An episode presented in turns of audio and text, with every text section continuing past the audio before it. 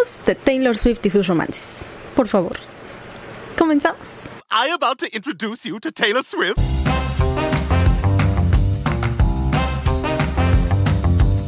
Esto es Cada Día Más Tonta, yo soy Bren Molina y hoy vamos a tener un programa redondito. Tenemos chisme, tenemos psicología y tenemos a Taylor Swift va a estar bien divertido.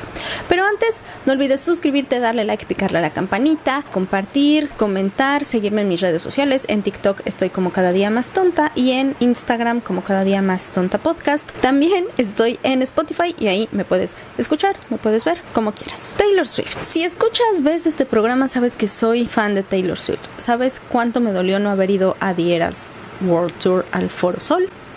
Pero después de haber odiado varios meses al mundo, recuperé la confianza en la humanidad una vez que vi la película la semana pasada y entonces todo volvió a ser felicidad. La verdad es que a la función a la que yo fui no se puso tan padre, o sea, no la gente no se levantó a cantar y a hacer círculos como brujas y así como vi en TikTok.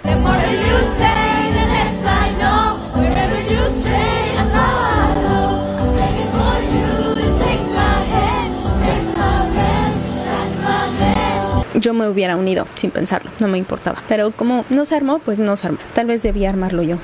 El caso es que desde hace mucho tenía ganas de hacer un capítulo sobre Taylor, pero la verdad es que no quería hacer uno sobre sus números o sobre por qué es catalogada como la industria musical, sobre las leyes que se han hecho con su nombre, sobre cómo los Swifties están completamente locos y entonces son capaces de robar el letrero del cine con la imagen de Taylor nada más porque sí, o sea, sí somos un caso, ¿eh? sí estamos cañones. Pero allá afuera hay muchos videos al respecto. Entonces dije, ¿qué puedo hablar de Taylor que tenga un poco que ver con lo que hacemos en este programa? Y el asunto es este.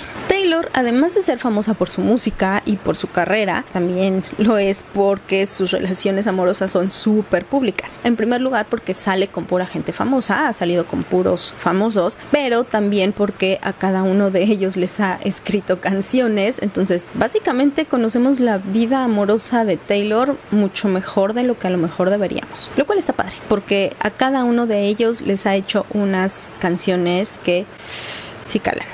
La neta es que si no la has escuchado, tiene unas letras que sí, sí pegan, o sea, sí, sí conectas con las emociones y si dices, ah, sí me he sentido así o sí me pasó.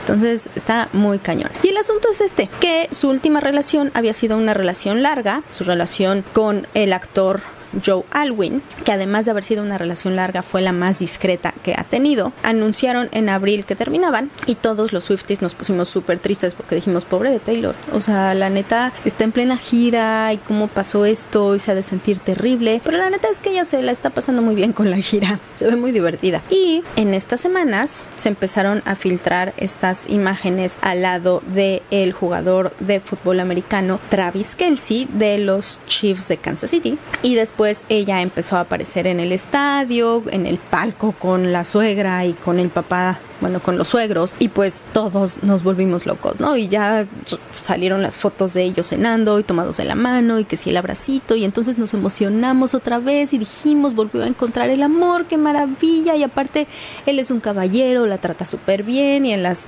ya sabes, estos videos de paparazzi donde van saliendo del auto, él le abre la puerta, la toma de la mano, la protege, la... ¡Ay!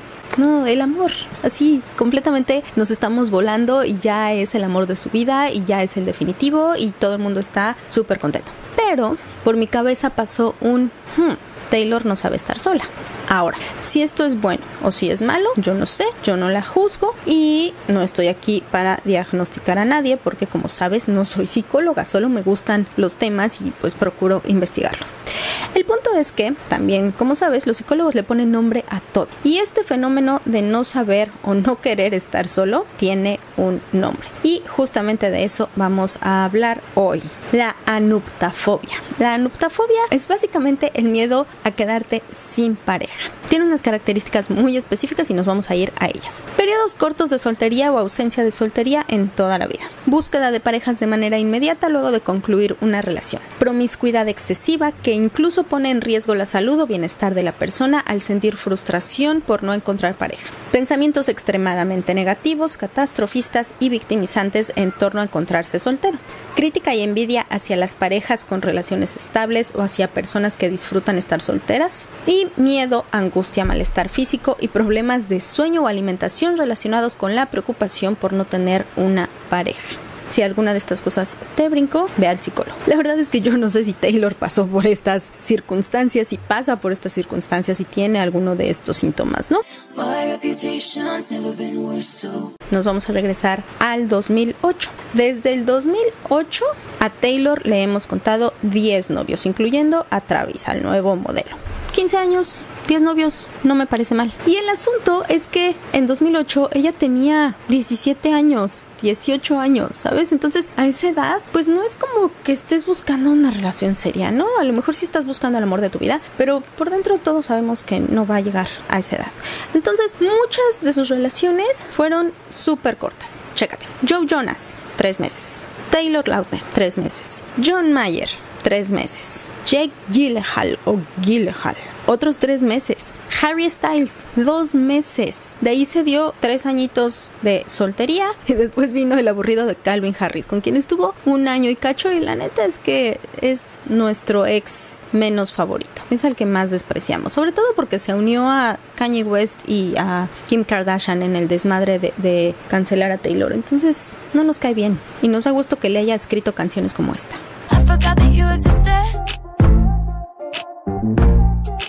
love, it isn't hate, it's just indifference. Básicamente lo que hace Taylor es un periodo de prueba de tres meses, como cualquier empresa. Y al parecer ninguno pasó la prueba, excepto Calvin Harris, que seguramente se filtró ahí sin que la agarró vulnerable, seguramente. De ahí vino Tom Hiddleston, que fue un mes nada más. Fue súper mediático, ya sabes, todo el tiempo tenían a los paparazzis encima y entonces seguramente desde ahí dijeron esto no va a funcionar. Y que fue nomás ahí como el puentecito para poder salir de la relación con Calvin Harris porque sí le fue un poquito infiel con Tom Hiddleston. Ella lo cuenta en sus canciones, que es maravilloso. Si escuchas sus canciones y conoces el contexto, es chisme, sabrosito, nos gusta. Y después de Tom Hiddleston, ella desaparece un poco del foco para guardarse después del desmadre con Kanye West y Kim Kardashian. Y es ahí donde empieza su relación con Joe Alwyn, que dura seis años y que fue todo lo contrario. Fue una relación súper discreta. La neta es que no nos enteramos que andaba con él hasta después. No, no, no hubo como mucha, eh, mucho rastro de cómo empezaron y tal. Sabemos que se conocieron en el mismo Met Gala en el que se le vio con Tom Hiddleston bailando, mientras que Calvin Harris estaba en algún otro lado. No sabemos, no juzgamos. Pero se conocieron ahí, tienen esta relación. Joe es como súper introvertido, es actor de teatro y es escritor, entonces es como, como mucho más discreto y eso se reflejó en esta relación de seis años. Prácticamente todas sus canciones de amor de allá para acá son para él y era como la pareja ideal de acuerdo a nosotros los Swifties, ¿no? Porque aparte como que la aterrizó y como que eh, las canciones eran como mucho más introspectivas y se ve que se la pasaron bien. El asunto es que truenan prácticamente de la nada, ¿no? Así como no vimos venir la relación, no vimos cómo carajo se fue. Ahora pasan seis meses y empieza esta relación que es completamente lo contrario con Travis Kelsey, ¿no? Es una relación súper mediática desde que la vemos a ella cada fin de semana en el palco del estadio viéndolo y echando porras y emocionándose. Los vemos salir a cenar, se toman de la mano, este, están por todos lados. Hicieron por ahí una aparición chiquita por separado, pero en el mismo capítulo de Saturday Night Live. Él tiene un podcast con su hermano, entonces por supuesto que también ha salido el tema ahí en su podcast. Es un hombre que juega fútbol americano, entonces como grandote y es como, como, ¿sabes? Como, como todo lo contrario a Joe, que era mucho más hacia adentro. Entonces también es como, o sea, como que se fue por el lado contrario. Y esa es una de las características de la anuptafobia. Según lo que estuve leyendo, generalmente lo que haces es buscar a alguien de inmediato y buscas a alguien que sea completamente lo contrario a tu otra pareja para que puedas decir, ah, es que con este sí puedo hacer esto y esto y esto, que con el otro no. O sea, al otro no le gustaba viajar y con este llevamos dos semanas y ya llevamos tres viajes y ya nos escapamos tres veces de la ciudad y entonces como que tratas de llenar de dopamina esa relación y de emociones nuevas, ¿no? Como para tapar el dolor de la otra pérdida, porque justamente es una de las razones por las que se da la anuptafobia, el miedo a querer enfrentar el duelo. Todos, todos le huimos al duelo, ¿no? A nadie nos gusta enfrentar el dolor a una pérdida. El haber perdido a alguien que seguramente era alguien importante con quien habías hecho planes, porque no solo pierdes a la persona, ¿no? A veces pierdes amigos, pierdes rutina, pierdes lugares favoritos, pierdes familia si tenías una relación cercana con la familia de la otra persona, pierdes un futuro, pierdes planes. El enfrentar todo eso da mucho miedo y hay gente que prefiere no pasar por ello. El asunto es que las personas que tienen anoptafobia pues lo hacen cubriendo un poquito con cemento su dolor a través de esta nueva relación en la que idealizan a la nueva persona para que la anterior se vea un poco disminuida dentro de la situación si consigues a una nueva pareja, pues como que tu cerebro bloquea la parte de la tristeza y se enfoca de inmediato en la emoción de empezar una nueva relación y en el enamoramiento, porque también esa es otra cosa. Y le ponemos características que a lo mejor no están ahí, pero que nos hacen creer que ahora sí es el bueno, ahora sí es el definitivo, es mejor que la otra persona por esto y por esto y por esto, ¿sabes? Seguramente por ahí conoces a alguien que tiene como estas características. Y lo mismo hizo Taylor Chécate, estuvo saliendo con hombres más grandes que ella. John Mayer era más de 10 años más grande que ella. Ella tenía 19 y él tenía 32. O sea, e, e, el güey tiene broncas en la cabeza y por supuesto que le hizo una canción al respecto.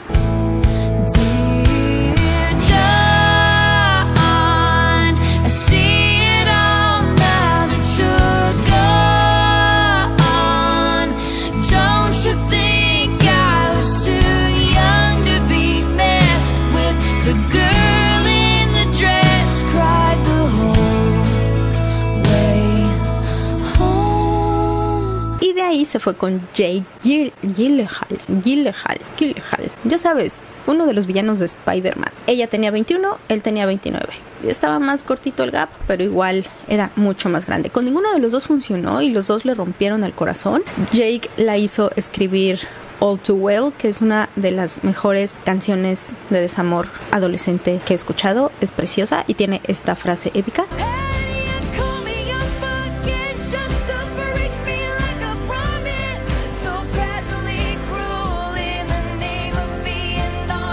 Y entonces ¿Qué hace ella? Se va con uno más joven. Salió con Connor Kennedy también como por dos segundos. Connor Kennedy de la dinastía Kennedy. Él tenía 17 y ella tenía 21. Entonces dijo, mm, voy a probar con alguien más chico que yo. Tampoco funcionó, evidentemente. Pero bueno, lo intentó. Entonces hizo como este switch de relaciones que también en la relación presente parece que lo hizo, ¿no? Ahora, como te decía, no estoy diagnosticando ni estoy tratando de este, analizar a Taylor en ese sentido, pero habría que ver cuál es su necesidad de estar en pareja o a lo mejor no es necesidad, simplemente le llegan y ella dice, ok, porque eso sí, yo creo más bien son como musos, como que busca sobre quién escribir. Es muy buena inventando historias también, como pudimos ver en Folklore y en Evermore, que son dos discos en los que eligió inventar personajes, también lo hace muy bien, pero la neta es que lo suyo, lo suyo es escribir sobre su propia vida. Entonces siento que está buscando de dónde tener carnita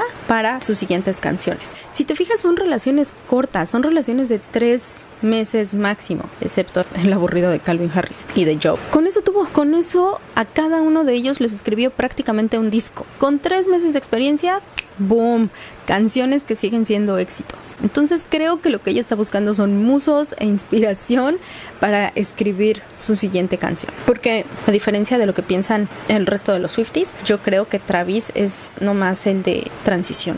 Ya sabes, o sea, no, no creo que sea una relación larga y no creo que sea una relación definitiva.